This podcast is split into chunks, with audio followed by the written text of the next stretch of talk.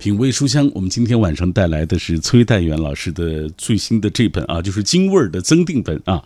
呃，我们刚才透过这个短片也了解到这本书增加了很多新的内容。马上我们请出崔老师，崔老师跟我们的文艺之声的听众朋友打个招呼吧。来，听众朋友们好，我是您的老朋友崔代元。嗯，你看我们一听到崔老师这声音啊，就太熟悉了。孙老师，我刚才说了，好像是增加了三分之一的内容，是不是？将近三分之一，将近三分之一。给大家讲讲，您增加这部分都写了什么内容？嗯，增加的这部分内容呢，应该说是还是涉及到一年四季。那你比如说四季吃花儿，嗯啊，北京人呢其实没有广东那么的一年四季啊都是呃鲜花繁茂，但是呢，在北京呢，你能够感知到花开花落，其实你就是能够感知到生命的存在。嗯，那么所以呢，专门写了一篇四季吃花儿。还有呢，你比如说很多人来北京啊，就老想说说尝尝宫廷菜什么味儿，是吧？因为北京过去有皇上嘛。对对对。啊，是吧？很多人就奔着宫廷菜来的。那今天您在大街上吃得到宫廷菜吗？所以呢，专门写了一篇呢。呃，街边有没有宫廷菜？这是一篇啊。再有呢，现在呢，咱们讲传统文化是吧？时令节气呢，大家呢非常感兴趣。嗯，所以呢，写了一篇呢，叫什么呢？五月节的痕迹，就是写过去端午节的风俗习惯。嗯，还有一个呢，叫寒食换火。寒食是什么时候啊？嗯，寒食是清明节的头一两天。那为什么要在这一天换火啊？传统的说法呢，说是当时啊，春秋的时候有一个介子推，是吧？火焚绵山。嗯，后来呢，这重耳啊，就为了纪念他，所以呢，就规定这天呀不能生火。嗯，但是呢，《史记》跟《左传》上都没有记载。啊，我还专门去查了，还请教了历史学家。哟，为什么要寒食换火呢？啊，其实呢，这是整个华北平原的一种生活习惯，就是到了那天呀，你就得把那炉子呀给它重新修理修理，要重新淌灰，之后呢，要晾两三天再干。嗯，那么所以这两三天怎么办？您只能是熄火冷食，是吧？那么寒食节又跟呃清明节有什么关系呢？那这些呢也写了。嗯啊，再有你比如说现在这天儿哈，马上呢就要凉了，就属于什么呢？初冬季节，初冬季节，北京人讲究吃什么呢？北京人讲究吃啊，萝卜赛梨啊，有这么一句话吗？什么萝卜赛过梨啊？你看没反过来说的，没有说哎，我这梨好啊，跟萝卜一个味儿，是吧？啊，所以等等这些呢，都属于新增加的内容。嗯，另外呢，《京味儿》这本书出版以后呢，其实呢还有一个繁体字版，主要是针对我们国家台湾的读者的。另外呢，还有一个盲文版，这让我很自豪。哎，因为很多书啊，有英文版、法文版、俄文版都不稀奇，嗯，但有盲文版不多见。嗯，京味儿呢有一本盲文版，所以呢。您怎么知道是有这个盲文版的？嘿，这个说起来真是一个很巧合的事儿，因为我呀颈椎病，这当编辑的职业病嘛，哎，肩颈综合症，所以呢就很长一段时间呀，到北京按摩医院啊去按摩。嗯，后来这盲人大夫跟我说的，他是听收音机，他听得见我这声儿。完了，他说：“你你呀就在那个文艺之声广播里播节目，所以我知道是你。你看眼睛不好，他能够听见，耳朵特别灵嘛。”啊，然后说我们这还有一本书是你那盲文版，这么着我才知道有一盲文版。后来我还专门啊上卢沟桥，因为盲文出版社在卢沟桥嘛，买来这个盲文版送给给我看病的一个盲文大夫。嗯啊，然后结果呢，这个大夫，哎呦，说实在，当时感动的都快掉眼泪了。哦 啊，让我真是非常在此之前您是不知道，不知道，因为那咱们一般也不去看那个书嘛，嗯，是吧？所以呢，你看这本书呢，既有繁体字版，又有盲文版，而且呢，第一版呢重印了，应该是不是八次就是九次吧，记不太清了。嗯啊，那么很多朋友呢就反映，第一呢，原来那个书呢还是比较薄，嗯啊，他希望呢再增加一些内容。再有呢，就是说呢，是反映原来那本书啊是简装的，嗯，简装的呀，它翻烂了，嗯，啊，说我这书已经买了两本都翻烂了，然后我有一个朋友跟您是同业，北京广播电台吴勇啊，他就给我反映这个啊，后来呢，我就要求出版社，我说这次无论如何您得替我出一个精装版，嘿，所以呢，您看看咱们这个增订版啊，嗯。精装版您听。当当的是吧？啊，而且呢，字呢也比原来大了。为什么呢？因为看这本书的读者啊，很多是上了年岁的。上了年岁的读者啊，眼神不好，他花眼了，花眼了呢，你小字儿他看不清楚啊。那么所以呢，这本书呢，字儿呢比原来大了，嗯，就是更便于读者阅读。嗯，好。你看，今天崔老师走进我们的节目来为大家介绍他这个京味儿的增订版啊。呃，这一版他刚才说了，增加了将近三分之一的内容，他也介绍了，简单讲了讲这这些内容都是什么样的内容。稍后我们还会通过这一个小时节目为大家详细来介绍。那接下来我们要通过一个短片，我们进一步了解崔代元老师。这两年大家反映了，这个崔老师不仅在广播电台，在我们文艺之声听到你的声音了，电视台我看您经常也去，是不是？哎，北京电视台，包括中央电视台啊，春节。这个新呃黄呃春节联欢晚会的之前的几个小时，就看您在讲民俗了，是吧？对，现在叫什么呢？全面复兴传统文化嘛。所以这个节日节气也是咱们中华民族传统文化重要的组成部分。嗯，我呢作为北京的金牌阅读推广人呢，有这个弘扬传统文化的义务。嗯，好，来，我们通过一个短片进一步认识崔代远老师。作者崔代远，作家、文化学者。新华每日电讯、香港商报、人民日报等报刊专栏作者，北京金牌阅读推广人，北京读书形象大使，应邀担任中央电视台、中央人民广播电台多档栏目学者嘉宾。近年来出版的《京味儿》《京味儿十足》《京范儿》等作品，吸引人们循着文字感受京城民间最本真的性情气韵，堪称当代京味儿文学佳作。由商务印书馆出版的《吃货词典》一书，蕴含着浓郁的人间烟火情，被誉为接地气儿的好作品，当选新华网主办的2014年度中国影响力图书，入围中央电视台2014中国好书。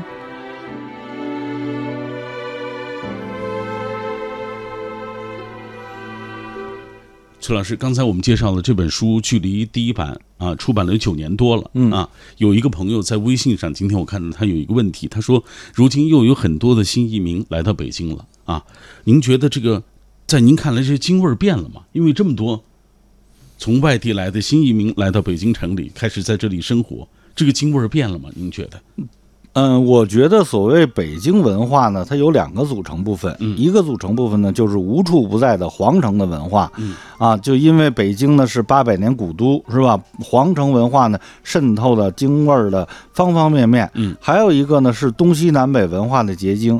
北京的文化无外乎沿着大运河乘船而来，或者沿着长城纵马而来，所以北京呢就在由长城和运河这个两个伟大的工程组成的这个大人字的交汇点。您看看它是不是这么一个位置？对对对，北京是一座包容的城市，京味儿啊，或者说北京文化，它是一个不断发展、不断完善、不断变化、不断成长的这么一个过程。嗯，所以说很多新移民来到北京，确实是把一些这种新的特质带进了北京。嗯，但北京它的特点是什么？它的包容性很强。您看哈，不管是天南的还是地北的，嗯，您只要在北京生活上那么十几年。您就融进了京城特有的那种味道，嗯，所以呢，我觉得这也是北京这座城市独特的魅力。嗯，朱自清先生曾经说过，说什么是北京文化呀？他就用了三个字概括：北京文化第一个是大，嗯，啊，你看今天也很大嘛，对，啊，你说我们要从石景山上趟通州，您您试试，您能走多远是吧？啊，这是一个大。第二呢是深，是吧？啊，你看啊。北京的博物馆是全中国最多的，嗯，北京的大学是全中国最多的，北京的历史文化是全中国积淀最深厚的，嗯，它是指的这个深。再有一个什么呢？雅，北京的文化呢，有一种，呃，怎么说呢？俗中雅啊，或者大雅尽俗的这么一种感觉啊，包括你比如说，现在很多人说什么相声啊，包括一些个北京的市井文化呀，好像觉得这个很俗哈。其实你仔细体会，它在俗中蕴含着一种雅致。你就比如说侯宝林先生说的相声，你说它是俗吗？啊，其实你品味啊，叫什么呢？大雅尽俗，大洋尽土，深通世故，返璞归真。我觉得这个就是北京文化的特质。嗯，你看说的太好了。啊，今天在我们节目进行的过程当中，很多朋友也在说他们故乡的美食啊。呃，我们给大家读几条吧啊，因为很多这个朋友也都听过我们的节目，然然后了解到这个呃，崔代元老师不仅对于北京的这些吃食、北京的文化有深刻的了解，比如说您的吃货词典一面一世界等等，等于是这个都走向世界了，是不是？来，呃。粉红兔子说：“崔老师，这本京味儿增订本啊，据我所知，刚刚在四合书院进行了首发。哎，他说我买过崔老师的《吃货词典》，了解了很多地方的美食文化。今天来听一听北京特有的，相信听过之后再去吃，一定会品尝出不一样的味道。那咱谢谢这位听众朋友。嗯，灵魂的世界地图说了，说说下我们张家口吧。啊，张家口玉县的一种面食叫饸饹面啊。哦，饸饹压饸了，饸饹面啊，对。”山西也有，对，有荞麦的，还有白面的两种，是吧？啊，嗯啊，荞面的两白面两种，还有用黍子去皮之后啊，是黄米啊，再磨成面，就是做糕用的一个原料，叫黄米面啊。对，做成主食那就是黄糕，颜色黄灿灿的。家乡有一句歌谣是这样唱的：说三十里的油面，四十里的糕，二十里的荞面饿断腰。嘿，真有味儿。嗯嗯。我记得您在那个《吃货词典》，包括《一面一世界》，《一面一世界》里专门讲了饸饹面，讲了压饸饹。嘿，嗯，苏北张金如说：“我在北京待过一段时间，京味儿食物还是北京炸酱面，在我看来是最正宗的。”其实这位朋友他吃的肯定是就街边的这种。嗯，因为他不是北京人，所以不可能在家里吃。嗯，对，最好是有机会能够到北京人家去吃一碗炸酱面，因为老北京的炸酱面，嗯，按照传统说呢，都是各家各户自己做的。嗯啊，当然了，现在有一些餐厅做的也还不错。嗯嗯，好，嗯，这位朋友说了，我们家乡啊，苏北淮安的面食小刀面，嗯，加上这个。啊，这是鳝丝的那个浇头，很美味。嗯，各地都有各地美味的这个美食啊，这就是所谓的家乡味儿啊。哎，我记得这个苏州，您去过苏州啊？嗯，苏州也爱吃面。对，他那个面和咱咱和咱这个北方的面一样吗？和咱北京嗯不一样。你看苏州人吃面有一个特点，苏州人吃面都在馆子里头吃，没有在家里头吃的。哦，都是面馆，而且苏州的面馆过了中午一点钟就关门。嗯，为什么呢？因为苏州人吃面是当早点吃。为什么会这样呢？因为面啊是北方的食品，嗯，它就是从北京沿着京杭大运河，呃，传到了苏州，嗯，传到了苏州以后呢，就变成了早点。凡是远道而来的吃食，都是精致化以后当早点。比如说咱们大多数朋友吃面包都是当早点，对，一般人不在晚上拿面包加红烧肉吃。是 啊，哎，你看。我们就光顾吃了，这个吃背后有什么样的历史，有什么样的传承，咱都不知道，是不是？跟着这个崔老师，咱就长知识了。来，我们继续看袁家麒麟说：“我生活在长江中下游，这里呢，江鲜海鲜特别多，比如说被誉为百鱼之王和鱼中极品，嗯，还有这个并称为长江三鲜的这个河豚啊。民间有一种说法叫拼死食河豚，因为河豚体内啊，据说有毒素，说是有毒素，哎。”品尝这个美味呢，是铤而走险的事情。然而一朝得食河豚肉，终生不恋天下鱼。尝遍世间余万种，唯有河豚味儿最鲜啊！有这么一种说法，我有幸曾经在苏州吧吃过一回河豚，确实很鲜美。哦，是吗？嗯，哎，呃，李岩故事说，我们家乡东北那旮瘩的，说话大碴子味儿，有酸菜馅儿的饺子，酸菜炖粉条子，还有小鸡炖蘑菇啊。满族的粘豆包，还有朝鲜族的辣白菜。东北呢，主要是多民族聚居的地方，所以吃的这个地东西特别丰富，是不是？特别这日子口，那来一碗酸菜白肉，哎呦，那个味儿是吧？来，呃，J.K. 罗曼史啊，这是我们新疆人。他说，在新疆，汤饭就是烩面、揪片子啊，寸寸泡子面，哎，旗子，还有等等这样食物的统称啊，就是面汤饭啊。咱们说汤饭，呃，这个不同的名称取决于。手工捏制的这个形状啊，揪成片儿的就揪片子啊，拉成略粗于火柴棍儿的这个圆柱状叫寸寸子，抛张子就是这个呃或香头子，就是切成绿豆大小的碎块叫做面旗子。新疆汤饭几乎集中了西北特色餐饮特色，面食为主，配料使用羊肉，口味酸辣，夏天吃消暑清口，冬天是暖胃驱寒。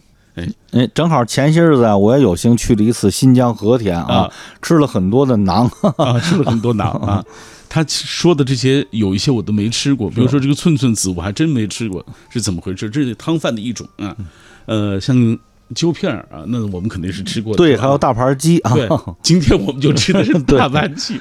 我和这个崔老师去去饱了饱口福啊，还有泡胀子啊，这也是我们新疆常吃的。呃，有一个朋友说了。这个刚才您提到这个萝卜，嗯，呃，这个北京人怎么吃？什么萝卜赛过梨？你看看啊，咱们说萝卜赛梨，萝卜赛梨可不是每个萝卜都能赛过梨。嗯，你比如说变萝卜啊，你比如说胡萝卜，嗯啊，这些萝卜呢，一般没有说赛过梨的。北京人说萝卜赛梨，特指什么呢？心儿里美萝卜。哦，什么叫心儿里美萝卜呢？外头啊是这种青绿色的，不太好看啊，长得一个大疙瘩似的。嗯，但里头呢，您只要把它切开了，里头里头就那种紫水晶的那种颜色，是吧？冰清玉洁的。嗯，而且这心儿里美萝卜只能生吃，嗯一般是不熟着吃的，不像别的萝卜，你比如说萝卜炖羊肉啊，对对是吧？萝卜炖牛肉啊，都是能够熟着吃的。心里面萝卜不是，心里面萝卜您要熟着吃就糟践东西了。嗯只能生着吃，怎么吃呢？就在大冬天呢啊，过去有这个小商贩说您要萝卜吧，嗯，颠，然后还敲，梆梆梆，以示他这萝卜不糠。嗯，之后呢，拿那个刀子呀，嗯，会削啊，就跟嗑萝卜花似的，先削一个莲花座，嗯，之后歘歘几刀啊，然后就削成那个手指头这么粗的一条一条的水晶柱，您就掰开了，嘎巴一咬，哎呦那个脆生劲儿啊，嗯。啊，而且呢，它是冰凉的这种感觉啊，吃完了以后那个爽，嗯。是吧？冬天啊，人家一般啊都是这个，觉得肺腑里啊郁闷着一种这个呃气息，是吧？您吃萝卜，您打一萝卜嗝，哎呦，觉着痛快是吧？不过当然了，您打嗝的时候背着点别人啊，是吧？那这样，接下来我们给大家读一读这个什么萝卜赛过梨、对啊嗯我特别请到了我的一位北京的同事啊，张杰来为大家阅读这篇啊节选啊，因为太长了啊。什么萝卜赛过梨？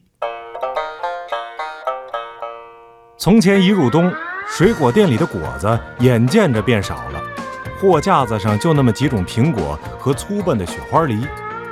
大盖柿子又没下来，只能先用红枣荸荠占据着水果的位置，顶多再有几把不分季节的香蕉，那已经算是金贵的细货了。馋水果了怎么办？您呀，甭去水果店，就大街小巷里找个卖心里美大萝卜的摊子，买上两个，又甜脆又便宜，败火通气，赛过各种梨，真称得上是平民水果。三九天的西北风，干硬干硬的，天色暗淡之后，吹着电线杆子上的电线，嗖嗖的直响。打在人脸上像小刀子刺。大冷天的，谁也不愿意出门。可这时候，如果伴着风声，能听见那么一嗓子：“萝卜赛梨喽，辣了包换。”肯定能有人冲出街门，一路小跑循声而去。心里美的诱惑力不可阻挡。卖心里美的常常推个自行车。后货架子一边一个柳条筐，筐里装满了土里土气的大萝卜，滚圆、胖大、绿缨子、青肚皮、小尾巴，透着一股憨劲儿。卖萝卜的小贩多是京郊土生土长的农民，头上顶着耷拉着耳朵的栽绒棉帽子，身披一件旧棉袄，扶着车把的粗手已经冻得通红。两脚时不时跺几下地，扬起一阵尘土，冷啊！见着有人来买萝卜，那小贩挤进冻僵的眼珠里闪出了光，一只手从筐里摸出一个圆滚滚的心里美，托住举高了，另一只手的食指弯成个钩子，当当一敲，为的是证明自己的萝卜好。如果那声是脆声的。切开之后，肯定一咬一汪水如果声音发闷，那八成是糠了，赶紧给您换一个，直到敲出个脆的来。他掂着那个挑好的脆萝卜，憨憨的笑着，很有成就感的问您：“切是不切？”您说句“切”，他立马麻利儿的抄起一把长刀，拖着萝卜尾巴，连切带削，刷刷几刀。长萝卜缨子的一头就雕刻出一个莲花瓣似的萝卜座，然后照着中间的红瓤横几刀、竖几刀，变戏法似的削出了一簇水晶柱，松而不散。您顶着寒风捧回家去，顺势掰开，就是一根一根含着冰线的紫晶棒。家里的人无论长幼，每人分上一两根儿。透心凉，赛冰糖。土气的萝卜吃出了花儿，这种艺术的吃法，别说梨了，怕是所有水果都望尘莫及。要是再就上一杯热茶呀，嘿，那就应了那句俏皮话：“凉萝卜喝热茶，气得大夫满街爬。”为什么呢？因为打嗝通气特舒坦。不过呀，气倒是通了，可打出这嗝来，实在是味道不佳。最好呀，避讳着旁人。有点像你，有点像我，灿烂的笑容里也有脆弱，包容着你，包容着我，就像你我心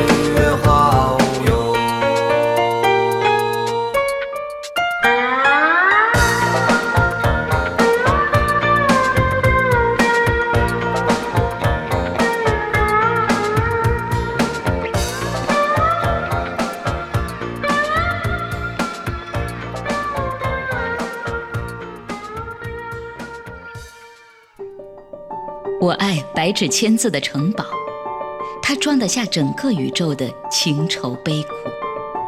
仗剑奔走的少年，沉默如水的思想者，不着边际的幻想，永远热泪盈眶的感动。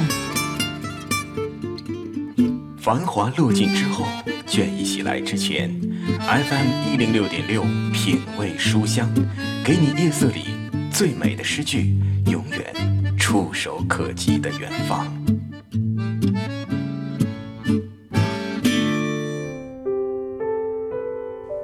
京味儿最早出版于二零零九年十二月，是一本受读者欢迎的畅销书。这本书记录了唯有北京才有的最地道的北京滋味儿，传达出那些吃食的正宗做法和吃法，那些已经和正在消逝的京城的字号，以及北京人所特有的生活态度、为人处事的方式。最近，作者崔代远先生又在旧版的基础上增加了近三分之一的内容，以京味儿增订本重新上市。品味书香，今晚为您详细解读。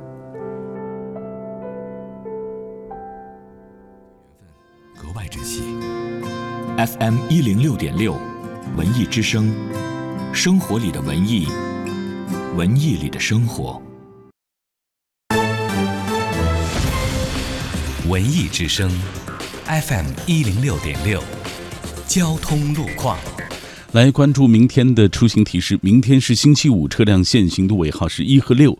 预计明天午后至傍晚，受家长集中接学生、下班出行集中等影响，四季青桥区信石口路、中关村桥区、西南四环正阳桥、海淀的玉泉路、永定路等路段会出现车多、行驶缓慢的情况，区域交通压力会增大，提醒各位注意。文艺之声，FM 一零六点六，天气预报。欢迎和小马一起来关注天气。北京今天夜间晴，最高气温在十七摄氏度左右，最低气温在三摄氏度，早晚的温差比较大，提醒各位外出要及时的增减衣物，预防感冒。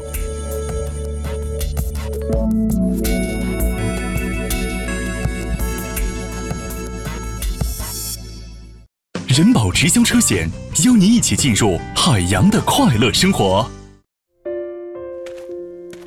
寂静的夜晚，结束一天忙碌的生活。你行驶在回家的路上，拥抱着城市的温柔。每一个路口有人保直销车险陪伴您前行。夜间行车注意变换车灯，保持车距，不超速，不抢行。您的平稳驾驶守护着这个城市每一夜的宁静。人保直销车险伴您安全出行。四零零一二三四五六七。海洋的快乐生活。看看我身边的那些朋友，要么就是早早结婚的家庭妇男，要么就是那些看起来嫁不出去或者是娶不着媳妇儿的。我为什么喜欢跟这些人做朋友啊？朋友们，你们你们说我为什么要跟这帮人做朋友？就是早早结婚的家庭妇男，还有看起来嫁不出去或娶不到媳妇儿的那些人。为什么？原因很简单，就是跟他们在一起能省份的钱。男人是坏东西。Oh no，嘴巴都甜蜜蜜。海洋的快乐生活由人保直销车险四零零一二三四五六七冠名播出。朋友结婚、长辈生日、同事升职、同学生孩子，没有时间选礼物，赶紧打开微信，关注央广商城，都是精挑细选的精致好物，不从众更有趣，品质更是有保障。懂生活更懂你，央广商城好品联盟。一些网络贷款平台通过无需担保、无需资质等方式，欺骗在校学生办理高息贷款或借现金。北京银行提示您：拒绝校园贷、现金贷，营造健康学习环境。金融知识进万家，安全相伴你我他。北京银行月行世界签，轻松线上办签证，手机下单，快递上门，免费送拒签险，覆盖四十二个国家地区，进度查询一目了然。关注北京银行月出国微信公众号，立刻办理，享优惠价格。中央人民广播电台文艺之声，FM 一零六点六，生活里的文艺，文艺里的生活。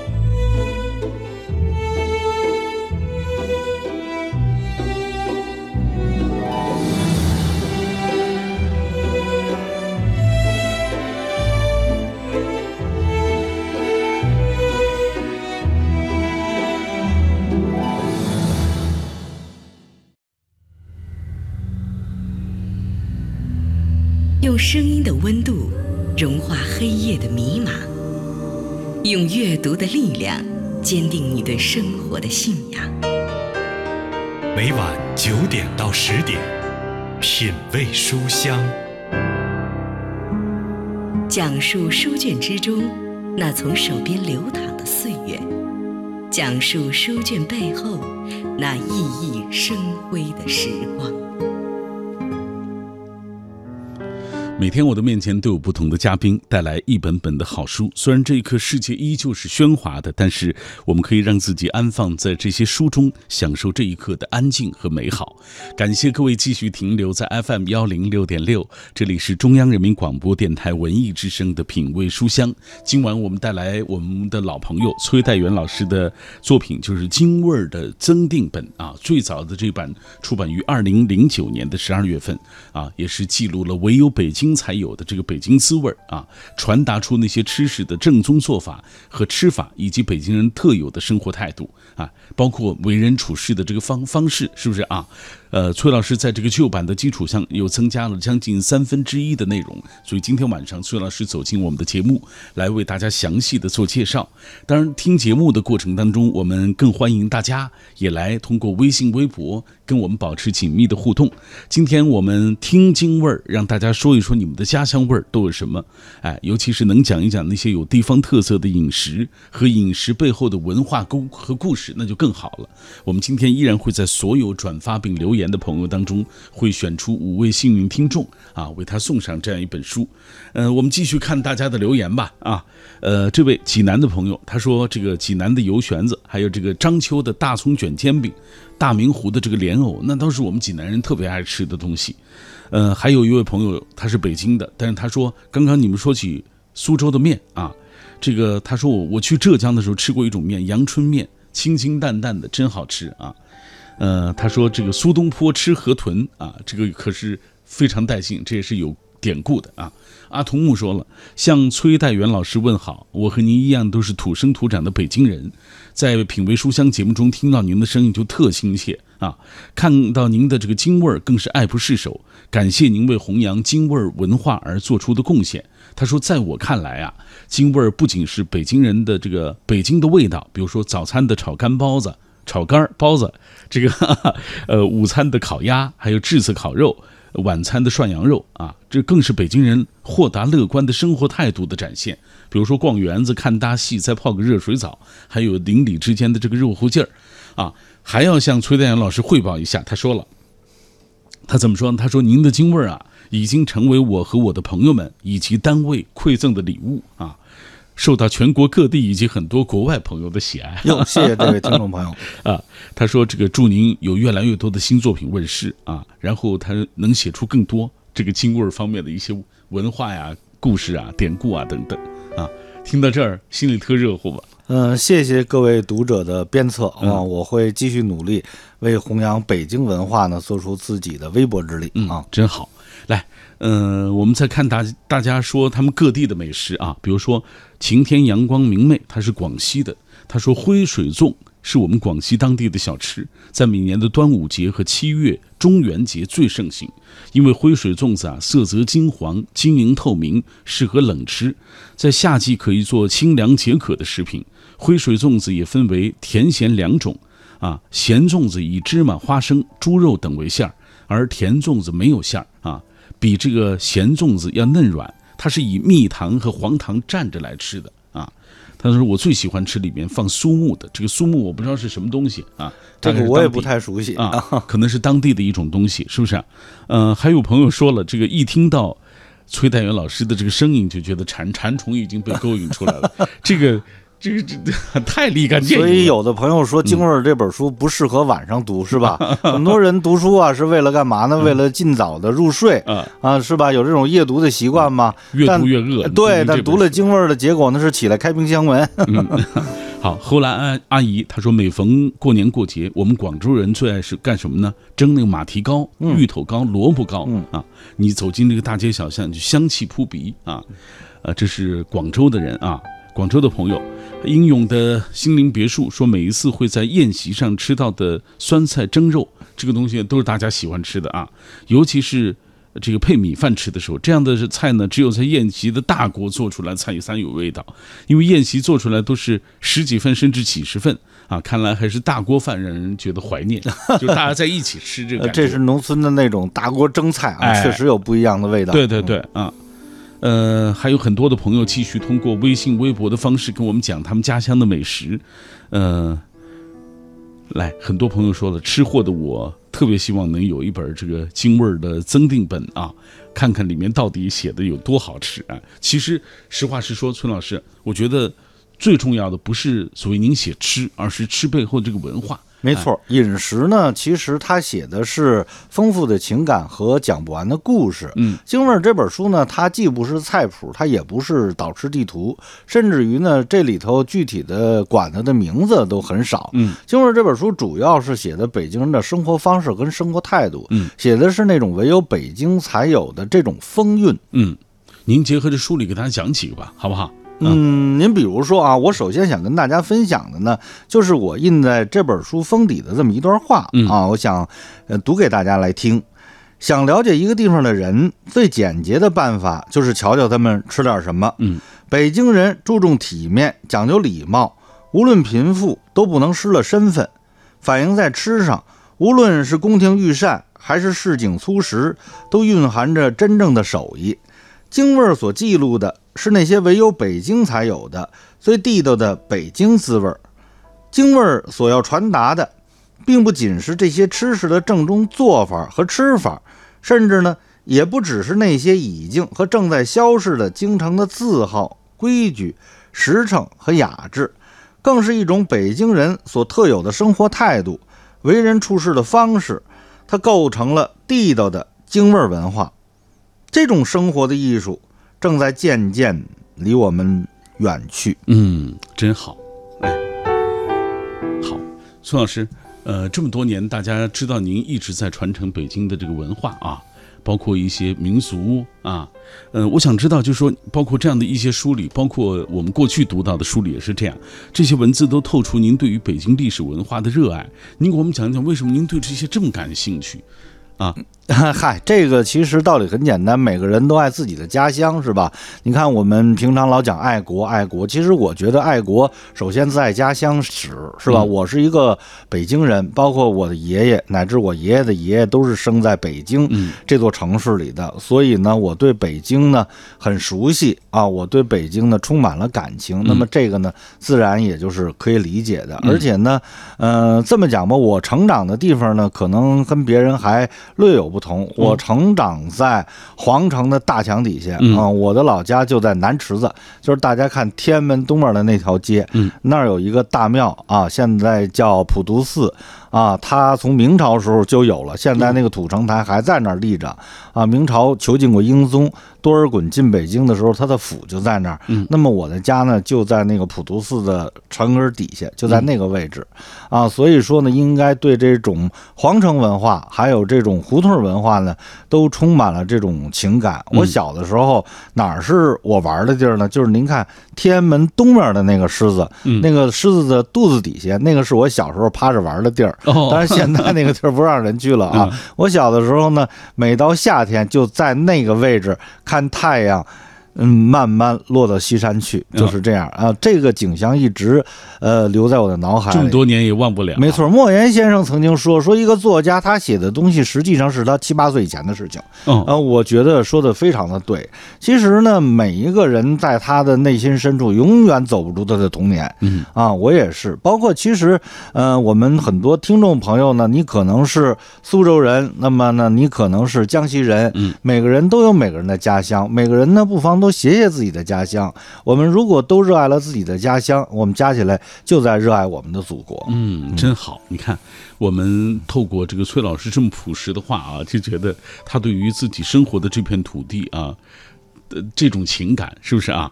对于传播北京的历史文化啊，他有义不容辞的责任，所以他的作品这些年一直都在写这些。没错，特别是现在的北京呢，您看哈，呃，说是应该倡导什么呢？皇城文化、红色文化、京味儿文化、创新文化，我觉得这四个方面概括的非常到位。嗯，北京呢，它是一个不断发展的城市，而且呢，是一个怎么说呢，包容力极强的城市。所以呢，我觉得北京不但是一个千年古都，是吧？它留有历史的痕迹。那么。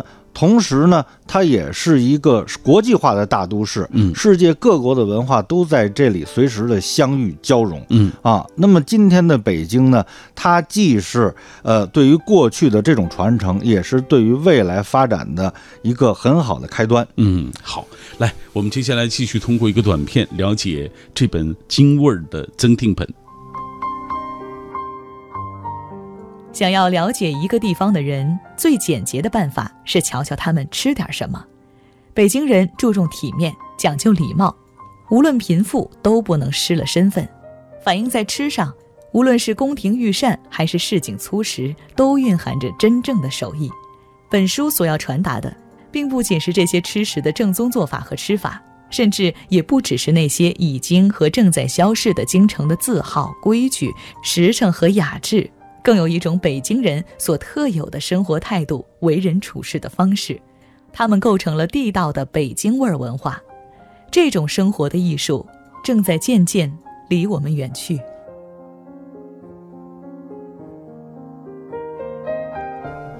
说到传承北京文化，今天崔老师还带来了一本书啊，呃，这个书不是崔老师写的，但是崔老师执意的说，哎，我要在今晚节目当中讲一讲这本书，因为这本书和我的这本京味儿啊有相像的地方，是不是啊？而且我觉得这个书写的很好。后来我问崔老师，我说这是您的朋友吗？他说我不认识，呃，这是一个老先生，已经去世了，但是我觉得这个书非常好。哎，你看，我觉得您就特仗义这事儿 啊。呃，我也是一个很偶然的机会的得到了这么一本书啊，这个是由燕山出版社出版的啊，一本应该说是老书啊，它叫《吕相画书识》。那么这个作者呢叫呃李春芳先生，李春芳先生已经过世了，而且呢他留下来的这种资料啊，可以说是极少，嗯啊，很少有人了解他的生平，包括我也不太了解。但是当我翻开到这本书的时候，说实在的，我为他的文字所感动。嗯，这本书呢，它分成两部分，第一部分呢，写的是什么呢？写的是那些记忆中最美的味道，是那些个老北京平民的饮食。嗯，他这里头馆子的东西都很少啊。你比如说，他写的就是什么呢？家常的饭菜啊，包括粥，包括面，包括你比如说二米饭，是吧？啊，那么你比如说豆儿饭、杂豆儿饭，嗯，羊肉杂面啊，等等，就是这些。这个呢还不足为奇，很多书呢都写过。嗯，我觉得他这书的下一部分啊更有意思。下一部分是什么呢？就是可以理解成一篇一篇的这种非虚构文学、纪实文学，都是跟饮食有关，但是呢写的是情感，写的是故事嗯。啊，写的是人物，而且每一个人这么说吧，你关上这本书，它也是一本精装书啊，嗯。你好像这个人就站在书面上，就是这样，嗯非常生动。你比如说，他写了一个在卢沟桥事卢沟桥的事件当中啊，杀日本鬼子的这么一个英勇的战士嗯啊。后来呢，他负了伤，负了伤以后呢，就在北京的郊区老百姓家养伤，嗯那么就跟他们家的这个闺女啊产生了感情啊。后来呢，呃，这闺女就要跟着这个战士呢就要去抗日啊。嗯那么他妈呢就为了他做了一顿，呃，这算送别饭吧嗯啊，就这么一个饭。那么呢，嗯这个闺女呢，因为她知道这个事情嘛，她就不吃，结果呢让她不懂事，这个小弟弟全吃了。嗯啊，就是类似这种啊，包括说一些个市井的风俗啊，北京当时应该说是三十年代、四十年代的啊，这种独特的这种呃人文的气息啊，描绘的淋漓尽致啊。我觉得这本书呢，不仅可以当做一本散文、一本随笔来看，嗯而且甚至于可以当成一本小说来看，嗯甚至于呢，它可以怎么说呢？可以跟那个现在很有名的一本书，冯骥才先生写的叫《俗人奇事》。俗世奇人哎，对，啊俗世奇人可以跟那个俗世奇人呢相媲美、哦啊，我觉得真是呃非常难得的一本书，嗯而且它跟京味儿，我觉得有哪点共同之处呢？都写的是最接地气儿的这种平民文化。哦，嗯您再给大家说说名字啊？啊，这本书的名字叫《吕巷画书石》，嗯吕是一个门字儿，里头一个双口吕。哦哦啊，代表这种老百姓住的啊平民的陋巷，就嗯这种位置、啊。画书石就是这种怎么说呢？记忆中最美的味道，追寻老北京的平民饮食。而且嗯这个书名是赵恒先生亲自拟定的。哦啊，赵恒先生也是写北京文化的大家。嗯啊，我就是在前天还去拜访了赵恒先生。哦，你看，呃，这样一本书原本其实和崔老师没什么关系，嗯但是他说了，这是一个弘扬咱北京文化的这样一本书，而且和您的这个京味儿，您觉得有异曲同工之妙。没错，都是在写北京的文化。嗯，所以他执意要推荐一下。来，我们最后再继续看大家的留言吧。很多朋友还是继续通过微信、微博跟我们一起分享啊，他们家乡的美食。这位朋友说了，到每一个地方，我就喜欢品尝当地街头的特色小吃，品尝美味的同同时，其实也是学习当地文化、融入当地生活的一条路。武汉的热干面。山西、山东的大呃大煎饼，西安的羊肉泡馍和臊子面都是各具特色。去年在首钢的全民阅读呃会上参加了崔代勇老师分享的一面一世界啊这个活动啊，他说知道了面粉面条的历史以及各种各种不各地的不同面条的吃法。对于我这个面条爱好者来说，那真是过了瘾。跟着一面一世界里面崔老师对打卤面的介绍，我还试着做了传统的黄花木耳打卤啊。让我周围的同事对我刮目相看。谢谢谢谢，因为就跟你那个书里写的，一边写看您那个一边写，他自就就就学会了做啊。梦中之神说了，很喜欢吃我们陕西的烩麻食啊，所有面食里这是我最爱吃的一种，就是把这个面切成小丁儿啊，用手啊一一搓，然后下锅里，再炒一点葱花，弄点鸡蛋、木耳啊，这个烩到里面，真的特别特别香，特别好吃。还有朋友说了，这个羊肉泡馍啊，九七年曾经在西安吃过，还有臊子面都非常好。然后很多朋友都在分享他们这个在北京生活的种种的记忆，因为我们这个节目在全国的很多听友他们都喜欢听。嗯，有朋友问了一个问题，说崔老师，您还会不会写相关的关于北京文化的一些相关的一些啊典故或者是风俗的一些书？哦，现在正在写，大家可能知道我还有一本书呢，叫《京味儿十足》啊，也是在呃三联书店出版的。嗯那么现在我正在着手写《京味儿十足》的增订本，嗯啊，已经写了将近七八篇了啊啊，打算呢再写上几篇就可以收笔了。嗯，京味儿跟京味儿十足呢是两本写北京饮食文化的书，但其实还是不太一样。京味儿呢主要呢强调的是顺四时，嗯，它是按照春夏秋冬来分的，它是一个时间的概念。因为北京的这个地方呢四季分明，在春天。啊，就吃春天产的东西，在秋天就吃秋天产的东西，是这样的。那么京味儿十足呢，主要写的是一个空间的概念。你比如说，写的是四合院里，那就是说老百姓家乡的吃的。嗯啊，第二个是什么呢？写的是下馆子，就是餐厅的吃的。呃，第三部分呢写的是茶余饭后，嗯就包括一些个北京话叫零嘴儿啊，零嘴儿，嗯啊，他又不当正正的这种饭吃，是吧？啊，嗯嗯，就是这么一种，你说是呃解馋呢，他也解不了什么馋，就是吃着玩儿的这么一种东西，嗯啊，主要是这样的一个，所以呢，它是按照这个空间的概念来分的。其实北京的饮食文化跟各地呃是有所区别。你比如说啊，北京的饮食文化基本上可以分成四块，第一块呢是。什么怎么说呢？皇城的饮食文化，就是过去宫廷的，那么这个是其他地区都没有的，是吧？再有呢，叫宅门菜啊，我不太同意官府菜这个说法。官府是什么？是衙门是吧？就是咱们说单位食堂是吧？单位食堂的饭呢是吧？哎，这个没有什么特殊的。但是呢，北京人说的这个，呃，官府菜其实就是宅门菜，这是一个。再有呢，就是老百姓家里吃的，就是您像我在京味儿十足里写的四合院里，基本上都是这路吃食。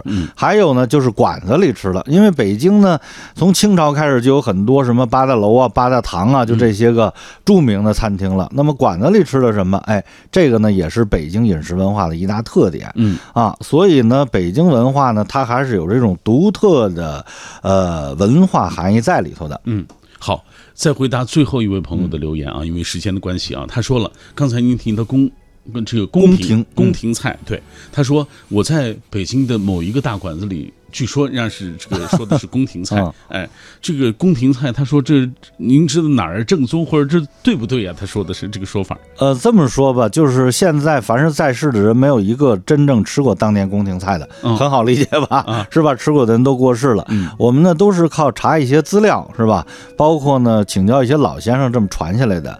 咱们说的宫廷菜呢，一般特指清宫的菜，是吧？唐宫、宋宫我们找不到太久远了是吧？啊，清宫的菜呢，它有几个特点，一个呢，你看啊，它都是什么蒸的。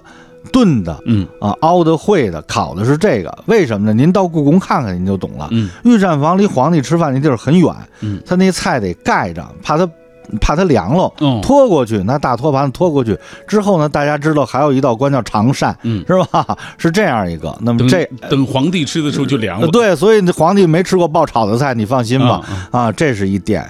第二点呢，就是说，凡是说这个皇上爱吃什么，或什么慈禧爱吃什么，一定不是真的。嗯，为什么呢？你看啊。当时啊，有这个叫《皇帝起居录》啊，皇帝每天吃什么是有记录的，嗯，但从来不记录他爱吃什么。所以为什么说皇帝吃一百零八道菜呢？就是怕让你知道他爱吃什么。哦一旦知道了就有危险，就是这样。呃，这个是有确切文字记载的。哦包括原来有个电视剧叫《末代皇帝》，当那小皇帝吃个菜，他喜欢吃嘛，要夹第三筷子，边上那个太监立刻咳嗽，就不许再动了，就是这么一个。嘿啊，所以呢，现在外头的很多宫廷菜是杜撰的，嗯，啊，它没有什么太详细的这种依据，嗯，我还得跟这个崔老师多接触啊，因为跟着崔老师这个能吃好多东西。好吧，今天晚上啊，我们通过这样的方式为大家介绍了崔代元老师的这个京味儿的。呃增订本啊，我们期待着您的这个京味十足的增订本再来我们节目，好不好？好，谢谢听众朋友们喜欢我的书，哎，也感谢听众朋友收听今晚的品味书香，我们明晚再会吧。